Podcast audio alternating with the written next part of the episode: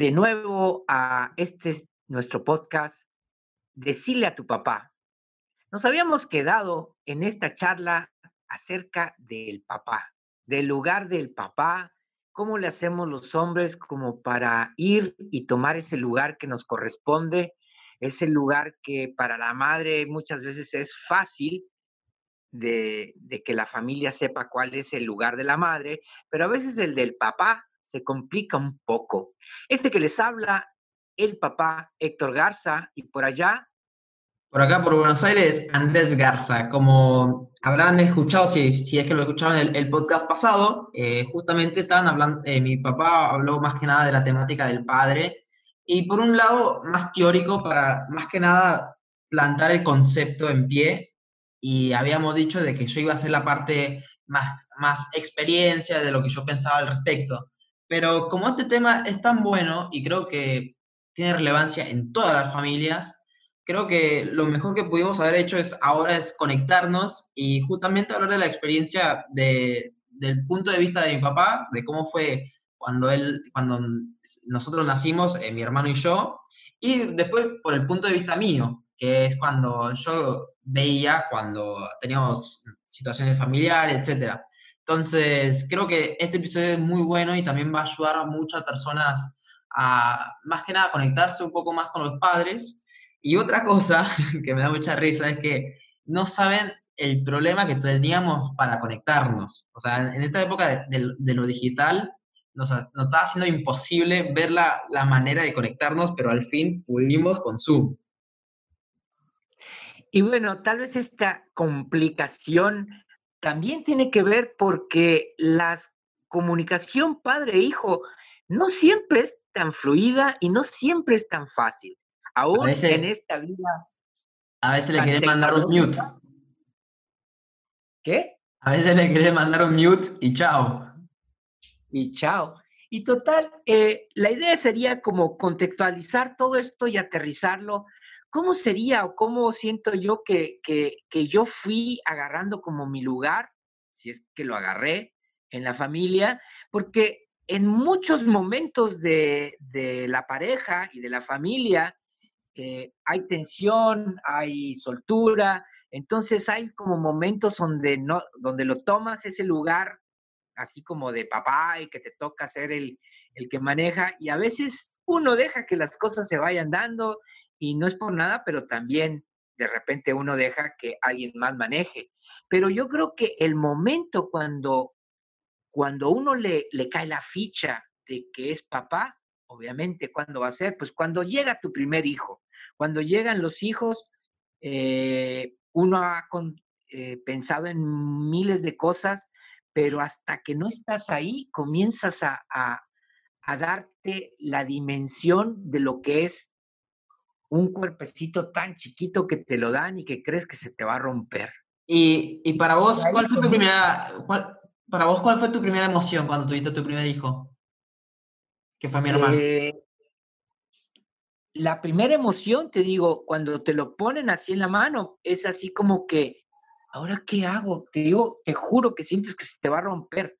Está tan chiquito que sientes que te, se te va a romper.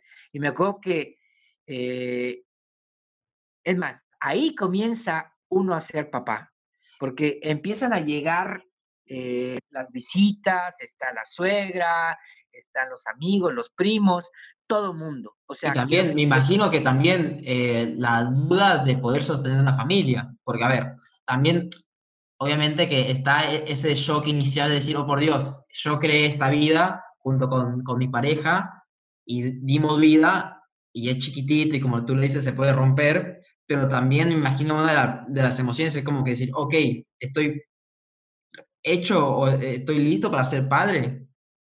Mira, eh, la vida te va, te va dando eh, las, las notas porque el, el, hospital te empieza a mandar todos los días los gastos.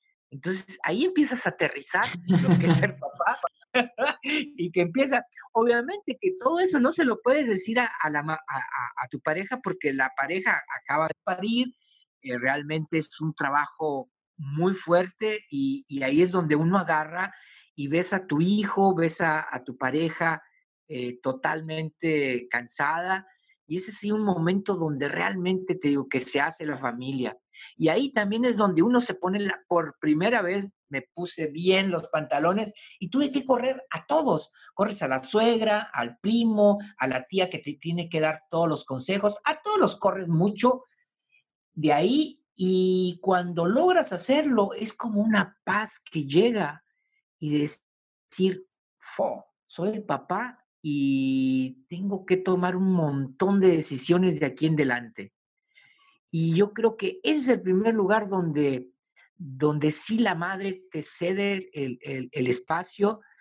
Obviamente que hay momentos donde el dolor, la frustración y lo que tú quieras, es, las madres se vuelven muy mandonas. Entonces, hay un momento donde uno entiende dónde debe de, tomar ese, esa, esa batuta y, y, guiar a todos ahí y te digo... Bueno, pero ahí, ahí, ahí suena como un poquito como comandante y me parece que, que ahí se erra un poco el concepto de decir, ok, ahora es colaboración entre, entre la esposa y, el esposo, porque ahí, como el bolo está narrando, suena como, ok, ahora yo soy el que voy a poner el pan a la mesa, yo voy a hacer esto, eh, yo me voy a poner los pantalones. Em, entonces... No, lo que, Tal vez el concepto tal vez lo, pude haber dicho mal y qué bueno que me lo dices, porque la situación es esta. La mamá es como el, foco principal en el, parto y ella es la que está ahí, la que están dando, y uno queda como en un segundo plano eh, relegado. Entonces, llega un momento donde ya tuvo al bebé, ya lo parió, está fuera de combate, o sea, por decirlo, porque eh, está cansada, está recostada, quiere dormir, necesita descansar. Y es ahí donde viene efectivamente la colaboración y es donde yo te decía, donde a uno le da y que te sale todo eso, decir, bueno, ahora yo voy, este es el lugar que tengo que, que, que, que tomar yo. Ahora tengo que tomar estas decisiones, porque tu pareja lo único que tiene que hacer es recuperarse y, alimentar y, salir adelante y dar y recibir al bebé. Entonces, ahora, yendo un poco más adelante en la vida, que eso creo que sería como la primera fase de, la experimentación eh, de ser padre, ¿cuál, yo tengo una duda, ¿cuál fue mi primera palabra? ¿O, cómo fue la experiencia de, de, mi parto? Porque yo, como yo soy el segundo hijo, el primer hijo es como que me imagino que te, te, vienen todas las dudas existenciales de que si uno puede ser padre, esto, pero ya después cuando tenés el segundo hijo es como que más o menos ya tienes la cancha hecha, o por lo menos los primeros pasos. Sabes que el, alumbramiento siempre hay una, una situación que, que, siempre está la vida en, en, en juego no sé qué, o sea, a la hora que uno está afuera esperando que, nazca, le, te sucede que estás rezando, estás orando para que todo salga bien y que nadie vaya a quedar en el camino.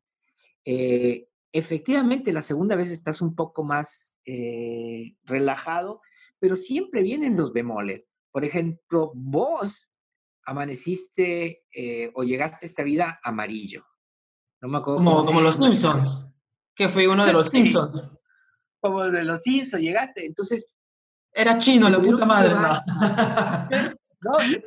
te tuvieron, que llevar a, a, una, a un, no recuerdo cómo se llama este, donde llevan a los bebés. ¿Una incubación? sí, a una incubadora y te faltaba luz o algo así, no me acuerdo cuál. Eh, lástima que no tuve y me broncearon, básicamente, me broncearon y ahora soy café. Me faltaba, faltaba el ting del, del, ¿cómo se llama?, del tostado, porque traías eso. Eh, es muy común en los, en los niños que les falte un momentito y los llevan al incubador. Entonces, eh, cualquier cosa que pase en ese sentido es así como, oh, y te digo, eh, vuelve a ser lo mismo, o sea, no importa si es el primero o segundo, llega uno como papá en todo esto del parto siempre está en segundo lugar.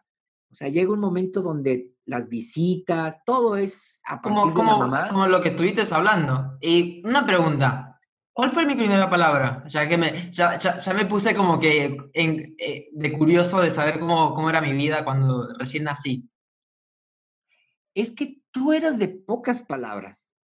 Como un hombre sabio. Tu, hermano, tu hermano fue de muchas palabras y poco accionar porque no, no caminaba.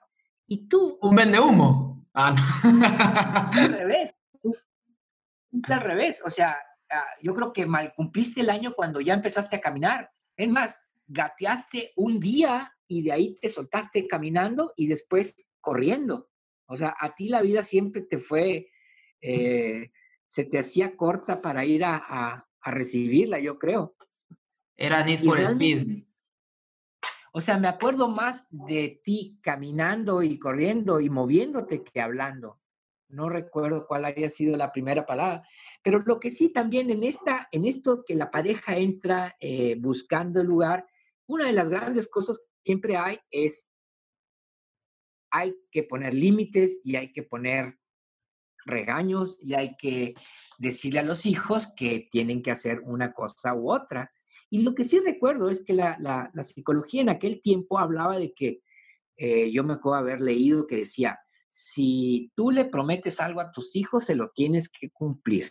Por lo tanto, ten mucho cuidado cuando estás amenazando, cuando estás, ah, ah, cuando estás diciéndole que le vas a dar un castigo porque se lo tienes que cumplir. Entonces, en ese sentido yo era... Igual, no, vos eras malísimo, vos eras malísimo para cumplir promesa. Y acá, lo pongo en, acá lo pongo en aire y públicamente. Yo me acuerdo, cuando era chico, no sé a qué edad, pero siempre nos decías que nos ibas a llevar a acampar y nunca lo hacías. No, pero eso no era castigo. pero es... llevé a pero, sigue siendo, sigue siendo lo mismo. En esto de los límites hay una, una, una anécdota contigo, porque yo tenía el de 1, 2, 3. Entonces, a ti te decía, por ejemplo, cuando no te querías tomar la medicina, te decía, Andrés, hay dos sopas en esta, en esta ecuación. Una es que te tomes la, la medicina, así por la buena, y la otra es a huevo. Tú volteabas, me veías a los ojos y decías, a huevo. me ponía los huevos y decía, dale, venite. Entonces, no me quedaba otro más que darte la medicina a, con, a fuerza, a huevo. Entonces, eh, eh, en ese sentido tú eras así como muy particular. Eh, siempre estabas un poco como a, viendo los límites y tratando de pasarlos para ponernos en, riesgo a nosotros. Lo interesante aquí también sería, desde tu perspectiva, eh, en esto de pasar los límites, ¿cómo veías tú en la casa, en tu historia, quién era el que ponía los límites y quién era el que al que se le podía rebasar los límites? Mira, acá es cuando llega un punto importante y es que yo sinceramente no me acuerdo mucho de mi infancia. Em, o sea, si me tengo que pensar en, e, y, más que nada en sus cosas específicas, no me acuerdo. O sea, eh, tengo eh, estilo flashbacks de momentos, pero no puedo decir con certeza la emoción que llevaba en ese entonces, porque sinceramente no me acuerdo para nada. Menos mal que entonces ya no te acuerdas. ¿No te acuerdas esa de que te da la medicina huevo? No, no me acuerdo para nada de eso. y eras tremendo, menos. Y total, eh, te digo, hay otra de las cosas con, con, ah, la pareja. Eh, otra de las típicas es, vas a ver cuando llegue tu papá. Esa es muy de las mujeres, muy de las Ah, sí, sí, eso sí me acuerdo, eso sí me acuerdo. Pero yo lo que estoy lo que me interesa con esto es justamente lo que habíamos, lo que habías planteado vos en, en, el podcast pasado que, que, me pareció muy interesante, eh, que por ahí si vos empezás, capaz que me llegan a acordar un, par de cosas, pero justamente, cuando vos sentiste que te, te dieron la, esa cabecera, que justamente estás, estás muy, le metiste mucho énfasis en el podcast pasado de la cabecera. ¿Vos cuándo sentiste que te dieron esa cabecera? Mira, esa cabecera se, se, va llevando en la pareja eh, porque la, como pareja, tú tienes, eh, tú como hombre, tú tienes una visión y la mujer tiene otra. Y eso está así muy, depende de lo que, por ejemplo, lo que había vivido tu mamá y lo que había vivido yo. Entonces, eh, es, es como, como esta parte donde para, para todo lo que uno quiere eh, resolver, siempre la mujer tiene así como que un, esto debería ser. Y eso nos cuarta un montón. Y también nos quita eh, la posibilidad de, de, de, la... Uno tiene la visión propia porque trabajas, porque sabes cuánto ganas, porque sabes cuánto le puedes poner. Y de pronto te topas con, con la pareja que tiene una otra visión de cómo deben ser gastadas las cosas, eh, si se debe comprar esto, si se debe comprar lo otro, si hay que ir de unas vacaciones, si hay que, eh, ¿cómo se llama? Eh, por ejemplo, todas las compras a largo plazo, a veces uno como hombre se ve así como que, ay, me aviento o no me aviento con esta decisión. Y de repente llega ella y te dice, no, es que hay que hacerlo. Es más, desde los hijos, eh, tu madre, en, en mucho sentido, nosotros tuvimos dos años sin tener hijos. Y de pronto fue como, ¿sabes qué? Hay que tener hijos. Y lo vio más pronto tu mamá que yo. Y, y entonces uno también pone ahí el cuerpo y pone todo para hacerlo. Pero muchas veces yo donde decía que se nos hace difícil eh, a nosotros tomar esa, esa, ese lugar de, de ir guiando, porque obviamente nos da miedo y la pareja muchas veces sirve para eso, o sea, eh, te empuja a querer comprar un auto, querer comprar esto, y mandar a los hijos a una escuela o a otra. A, a veces uno es como más cortado, uno, uno tiene más miedos y la mujer te va empujando. Entonces, También es... la, la, la duda en esto me, me quedaría, ok, si la mujer empuja la visión y vos acompañas, ¿en qué momento existe la ruptura de pareja? Porque estamos hablando, por ejemplo, en Estados Unidos, es más del 56% de, primer eh, matrimonios resultan en, divorcios. Entonces, en este caso es justamente eh, la falta de, visión compartida de uno con el otro, que ahí empiezan a generar rupturas. Mira, lo que va pasando mucho así es, y, te lo digo desde el lado de cuando ve uno la terapia, es, eh, pasa, la mujer, por ejemplo, está acostumbrada a ciertas cosas en su casa, con su papá, con su familia. Muchas de las, de las parejas, cuando empieza uno, empiezas desde más abajo. Entonces ya desde ahí empieza la visión de que yo quiero tener esto, yo quiero seguir teniendo el otro, y a veces, y más en la época de nosotros, eh, la mujer no trabajaba tanto como ahora. O sea, antes había más eh, la idea de la mujer como trabaja, como estando en la casa. Tu madre muchos años estuvo en la casa y trabajaba como parcialmente, pero nunca como una fuerza laboral eh, cotidiana. Entonces, eh, en ese sentido, a veces es como para nosotros, cuando pasa eso, es como pues ya sabes que eres el que trabajas, ya sabes el que traes el dinero y no te queda otra. Yo planteaba en el podcast que a veces en lo moderno, como los dos aportan, los dos tienen dinero, en muchos casos ahora la mujer puede llegar a ser más proveedora que el hombre. Que ahí Entonces, me imagino que, que pega el ego en el hombre. No nada más el ego, porque por ejemplo, para un hombre eh, y más para para un hombre puede estar la situación de decir, yo trabajo y sostengo a la familia, y no te duele tanto que la mujer no trabaje mientras que tú puedas, pues todo adelante. Pero cuando, por ejemplo, una mujer gana más o una mujer tiene que sostener al hombre, ahí es uno de los puntos más difíciles porque la mujer es donde no puede soportar el ser madre, el trabajar y además llevar la carga económica es poca las, las, las parejas. No, básicamente todo. Y después que tenga un hombre que, que no hace nada. eh, por ejemplo, en este nuevo sentido y en esta nueva visión, podría ser que el hombre se quede en la casa. Y conozco parejas donde el hombre se queda en, la casa porque la mujer, por lo que tú quieras, tuvo más conocimientos, más escuela, tuvo más oportunidades o se pudo abrir más y está bien.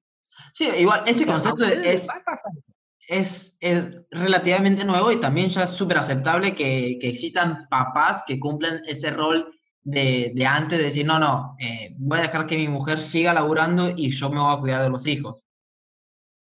Entonces, ahí es donde, donde, donde está el punto donde el hombre tiene que buscar esa forma. Por eso yo decía mucho, esa cabecera no es de un lugar de privilegio, sino es un lugar donde tú vas a como equilibrar todo lo que hace la mujer para la familia, uno lo equilibra. Entonces, cuando el hombre trabaja y es el proveedor 100%, es parte de como equilibrar eso. Después tiene que equilibrar emocionalmente, porque también si trabaja todo el día y se desentiende la familia, que es lo que pasa mucho cuando al hombre le va muy bien y que la mujer se queda, también se desequilibra porque emocionalmente nunca está en relación con sus hijos. Y si los dos trabajan, el problema, yo por ahí lo dije en el podcast, el dinero crea una situación de desbalance y de poder. O sea, el que pone la guita, el que pone el dinero, si no está bien desde un lugar bien, eh, lo toma como un lugar de poder. Y el que tiene el dinero, el que tiene el dinero en la, en la, en la casa, tiene el poder. Y eso es un poco donde muchas de las, de las parejas eh, rompen, porque cada quien tiene su dinero, cada quien tiene esto y después hay como una competencia entre los dos y, te digo, el dinero a veces es, es, difícil, porque el dinero, el que tiene el control del dinero también tiene el control de muchas otras cosas, ya sea el hombre o la mujer. Entonces ya casi se hace como una competencia. Es una competencia, por eso yo te decía, que ese lugar de la cabecera es bien rígido. O sea, es eh, la mujer desde un lugar muy interno de ella tiene que como ceder ese lugar y nosotros tenemos que ver cómo compensar todo eso. Porque te digo, no es nada más decir yo soy el jefe. Bueno, pues tú puedes ser el jefe y nadie te hace caso, ¿me entiendes? Totalmente. O sea, yo creo que uno de, de, mis recuerdos que ahora que estás hablando, estoy tratando de acordarme, es que, por ejemplo, en la primera etapa de, de, mi vida, que fue cuando era hasta los, no sé, quiero decir 8 o 9 años, era cuando mi mamá se quedaba en casa y vos trabajabas. Pero después, cuando nos mudamos a Estados Unidos, fue cuando mi mamá empezó a trabajar y vos también. Y ahí me acuerdo que no había muchas eh, experiencias compartidas, como si le podemos poner en el, sentido de, comidas en conjunto y que estés vos ahí en la cabecera, sino era mi hermano, yo y después ustedes en la noche venían. Mira qué interesante. Bueno, ahí es, eh, ahí es una de las partes que se salió. ¿Ahí estás? Sí, sí. Ah, ahí es una de las cosas donde, y eso te va a tocar a vos, donde los dos trabajan y los dos teníamos que cumplir horarios y efectivamente ustedes ah, deben de haber estado mucho tiempo solos. Sí, yo prácticamente muchas de las cosas que me acuerdo era compartiendo momentos con mi hermano. Y luego, pues en algún tiempo pues, que, que tuvimos quien nos ayudara en la casa, se quedaban con alguien que los cuidaba. Exactamente. Es, eso creo que es lo que más me, me, me, lleva a acordar. ¿Y no tienes algún recuerdo como una vez que estaban solos, qué pasaba cuando llegaba tu mamá y qué pasaba cuando llegaba papá? Mm, me, la sé muy difícil porque no me llevo. recuerdo que siempre jugábamos videojuegos con mi hermano, eh, jugábamos al Xbox y llegaba mi, llegaba mi mamá y seguíamos jugando y llegaba vos y también seguíamos jugando. o sea, creo que no, no sentíamos eh, una cierta, no sé, liderazgo en, familia. Y por ejemplo, cuando, ¿cuándo eran las cosas que sentías que tenías que pedirle a tu mamá y cuándo eran las cosas que te sentías que se le, tenías que pedírselas a tu papá? A tu papá serías vos. o sea, hacerlo más personal la pregunta. O sea, me imagino que estoy hablando con mis padres. No, no, no quiero después saber que fui adoptado, porque ahí me, me tirás en, un, en, un, mundo totalmente distinto. Eh, por ahí, me acuerdo que si tenía que preguntarle a, a, a mi mamá de, decir si me puedo quedar en casa, por lo general cuando yo me decía que le preguntes a mi papá, siempre sabía que ella ya, le había ya te había dicho a vos que me digas que no. ah, o sea, cuando te decía que había que decirle a mí, era porque la, la tirada venía por el lado del no. Ajá. Sí, te digo porque, eh, sí, porque cuando, cuando era un sí, yo creo que ni me decía ni enterado yo, o sea, llegaba y, oye, ¿dónde, dónde está el Andrés? No, se quedó en casa de, de no sé quién. Entonces, ahí en, en, cierto punto mi mamá tomó la cabecera. O sea, porque estamos hablando, también creo que en esa época, ¿cuántos después tardaron uno o dos años más y se divorciaron. Eh, bueno, pues sí, por lo que estás hablando, entonces ya sé más o menos la, la etapa en Estados Unidos cuando estaba. Bueno, en esa etapa yo estaba en, uh, bueno, fue difícil porque yo estaba en un restaurante donde trabajaba, eh, teníamos el bar y, y, yo llegaba hasta las 2, 3, 4 de la mañana. Totalmente. Me iba desde temprano y, yo me desaparecía de la casa desde las 5 de la tarde y no regresaba como hasta las 4 de la mañana que cerrábamos el bar. Entonces ahí, por ejemplo, ahí pasan un montón de cosas donde la mamá entra y está como mucho en el contacto con ustedes y puede pasar que el papá, como en ese caso que yo tenía el trabajo, pues era poco el, eh, eh, el, tiempo que me quedaba con ustedes de, de compartir. Y los fines de semana, cuando ustedes tenían libre, para mí era muy duro porque eh, un restaurante tienes más trabajo el fin de semana que entre semana. Entonces, eh, sí era así como duro el saber que tenía que ir a trabajar en domingos y que el sábado, eh, aunque era el día de salir, pues yo tenía que ir a trabajar y, y era el día, entre sábado y domingo son los días que, que más, más gente que tienes en un restaurante en un bar. Entonces, sí, porque, uh, o sea, sí, ahí... yo, yo, digo que de chiquito no, inter, no, no comprendía esa situación. Ahora de grande es súper comprensible porque me imagino que hasta a mí me va a pasar en un momento eso. Porque el primero el trabajo es el trabajo. Pero como un, un, un, un niño por ahí no puede comprender eso, entonces ahí es como que me imagino que la etapa previa a un divorcio es justamente cuando ese control ya se va ya no, ya eh, el control de, de, la cabecera justamente ya está borrosa.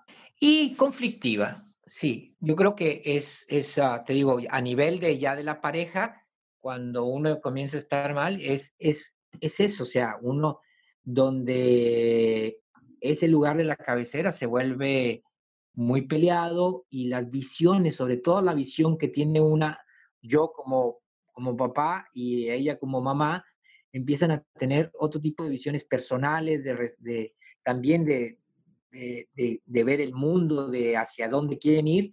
Y la pareja, eh, la pareja siempre estará hasta cierto momento.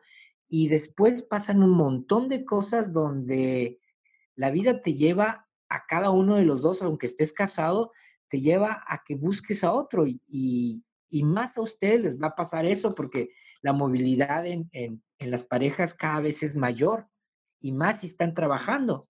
O sea, yo creo que algo que pasó mucho en el pasado era que la mujer no trabajaba y vuelve a ser el, caso del dinero que, que al no trabajar y al hombre tener el, el control de, de, la casa y del dinero, también se dificultaba, o sea, había una sumisión que tácita o no, pero, pero aunque se oiga mal, eso pasaba mucho o pasa mucho. Ahora, en una relación que es de iguales, pero cuando se trabaja y cuando los dos ganan dinero, como que para los dos les es más fácil ver que son iguales.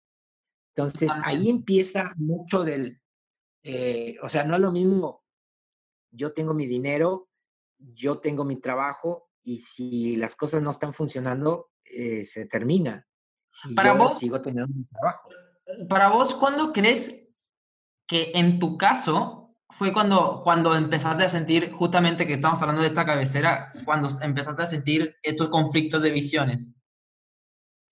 No pongamos, o sea, la, la, pareja no se, no se deshace por, por, por pelearte la, la, cabecera, ni lo quisiera poner así porque hay, hay muchos factores que, que, que tienen que ver con la pareja, pero para irnos más directamente a lo que es el podcast, yo pondría, sin entrar en detalle, porque digo, cada, cada pareja tiene lo suyo, pero lo que sí es que entre más dividida está la pareja, que tienen más conflictos por lo que sea, ahora sí que sea, sea lo que sea, se vuelve más, más difícil el que uno pueda tomar ese lugar.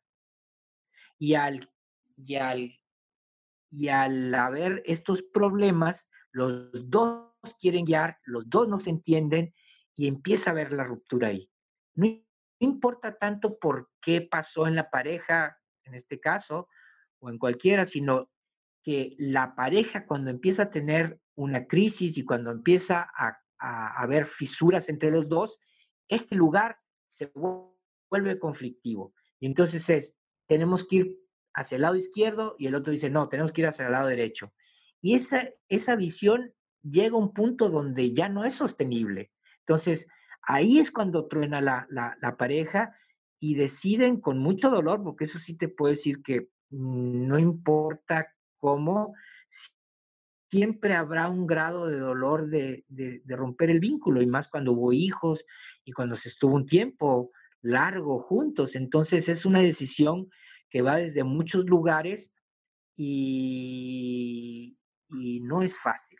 Sí, me imagino. de, igual manera, uno tiene que... siento que, por ejemplo, mi generación, y ahora con todo este tema, que siempre voy a volver a, todo el tema, tema del instantáneo, por ejemplo, mi generación no está acostumbrado a los obstáculos tampoco. Es decir, como todo lo tiene tan fácil, desde, no quiero generalizar de, todas las familias, pero por lo general, el promedio, si se puede decir, de, personas de, mi edad, lo tuvieron, tuvieron muchas cosas entregadas fácilmente. Entonces, no tienen ese, e, ese sentido de obstáculo.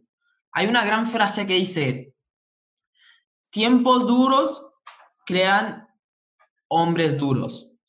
Hombres duros crean tiempos fáciles. Tiempos fáciles crean hombres suaves. Hombres suaves crean tiempos duros. Entonces, en este tema, que es decir, ok, el, digo hombre para, porque así va la frase, pero más que nada creo que también con el tema de, la pareja y, de, estar alineado de visión, creo que también mis personas y de mi generación no están acostumbrados a estos obstáculos y creo que también por eso es el, el alto nivel de divorcios. Eh, puede ser, puede ser una de las causas. Y te digo, eh, la, cuestión de ustedes decir sin obstáculos, o sea, el, primer obstáculo van a querer ah, moverse, sí y no, porque el vínculo, o sea, lo que es, hay una fuerza así como la gravedad, que cuando tú te vinculas a alguien, estás vinculado con una fuerza que, que es invisible. Entonces, esa, aunque tú seas millennium o tú seas baby boomer, es una fuerza que te une a esa persona que en, un momento fue muy importante para ti y la fuerza de cohesión entre los dos siempre va a existir. Y esa fuerza te da que a veces no, no, no te puedas separar tan fácil. Lo que sí es que, por ejemplo, los las generaciones anteriores tenían menos parejas, menos relaciones sentimentales, menos parejas con las que se vincularan sexualmente.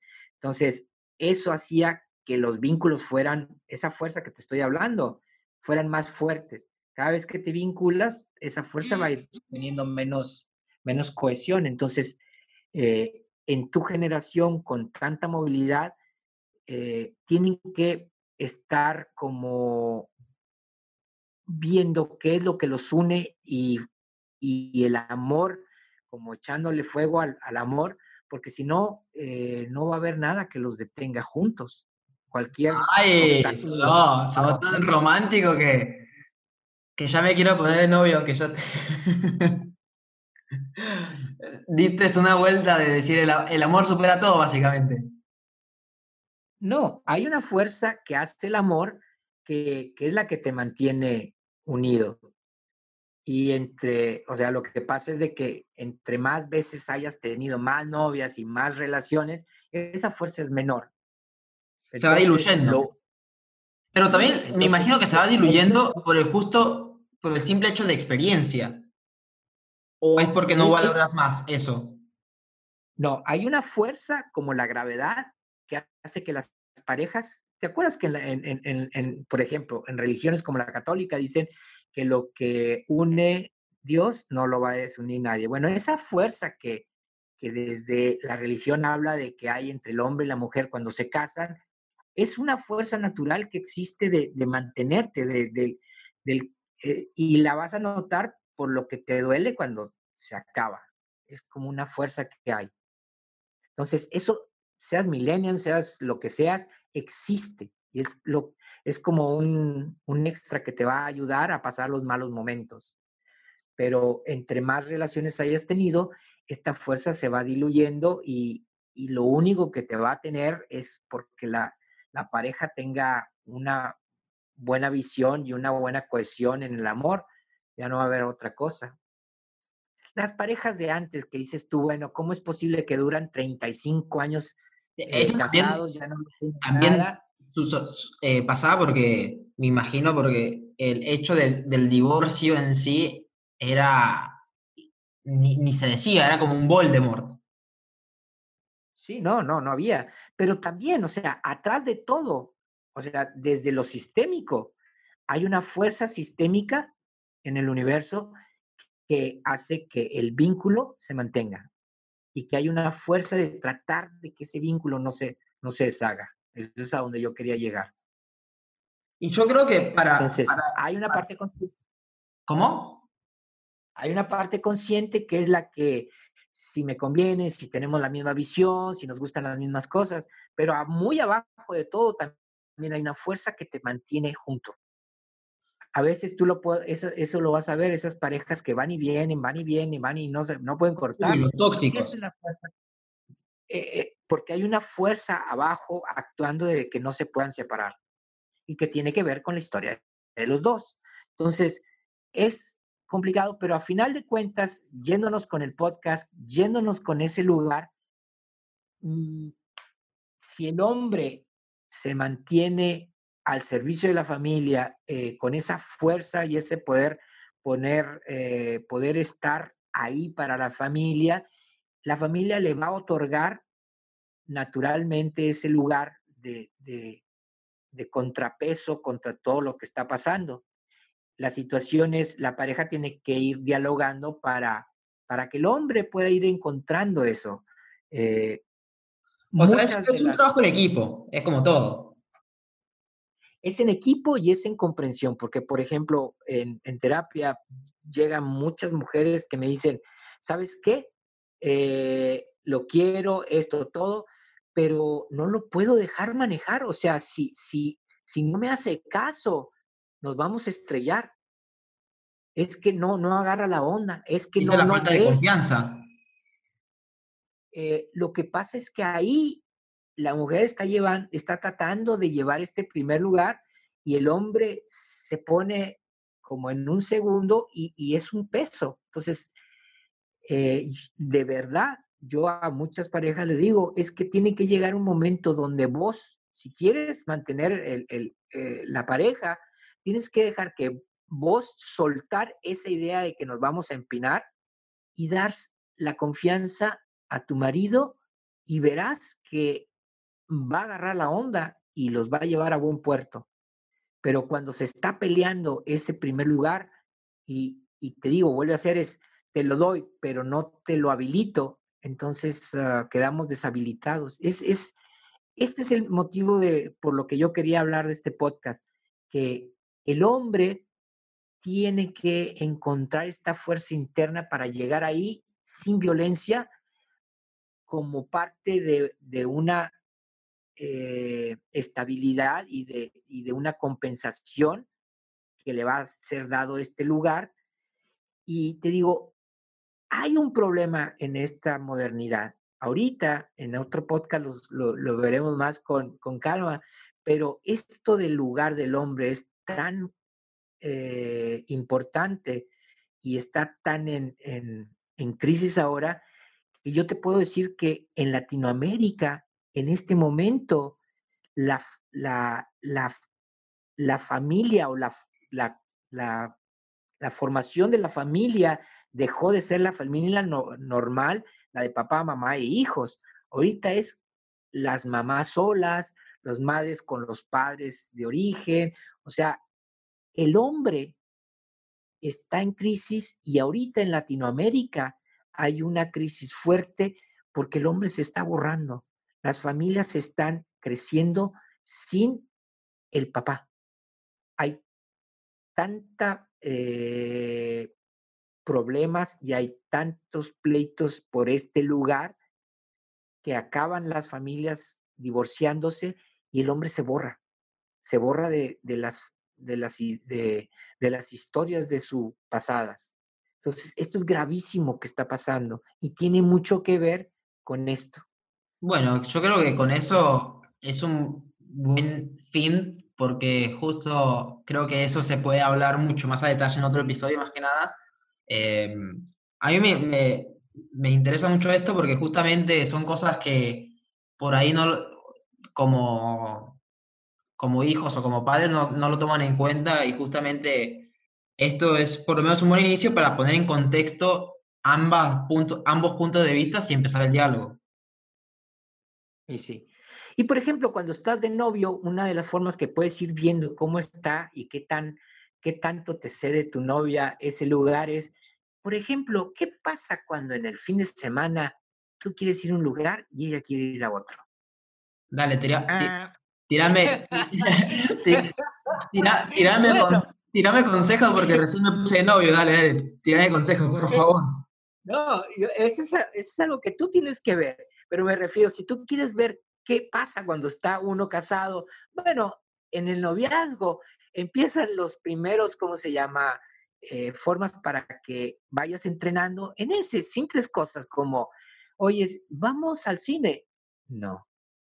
O vamos al cine o vamos al teatro. O qué te parece si nos quedamos en la casa o vamos con estos amigos o estas amigas. Bueno, ese, viste, ese es el, el lugar donde en el noviazgo vas, vas como interactuando y vas sabiendo cómo, cómo cómo se delega en la, en las, en la pareja esa autoridad o ese, esa visión. Vamos a ponerle como visión.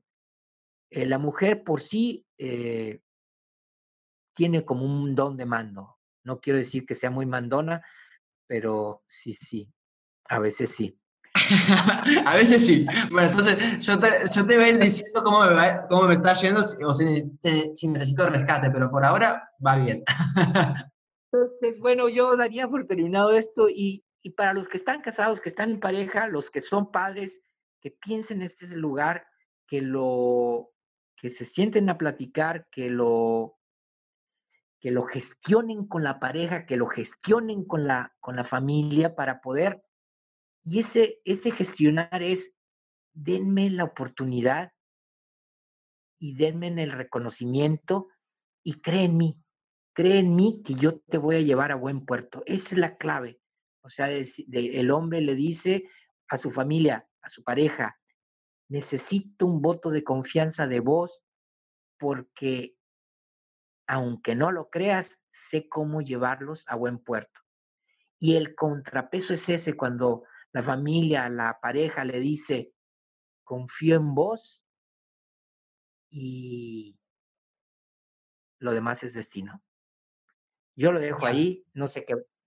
Y obviamente espero que este pequeño charla que, que, tuvimos eh, les haya servido a ustedes en esta época de cuarentena, que todos estamos en casa y espero que hayan tenido un buen tiempo escuchándonos y haberlos entretenido, como también eh, conocer otra parte que no conocían y querer verlos por su punto de vista con sus parejas o con su padre o, con su esposa. Entonces, yo creo que con eso terminamos. Eh, lo más seguro que estos próximos episodios van a ser de este formato, que es decir, eh, yo por Buenos Aires, mi papá en, Rosario, por el simple hecho de que no puedo viajar y no puedo grabar en, un estudio. Así que espero que, les haya gustado y si querés cerrar con algo, decilo.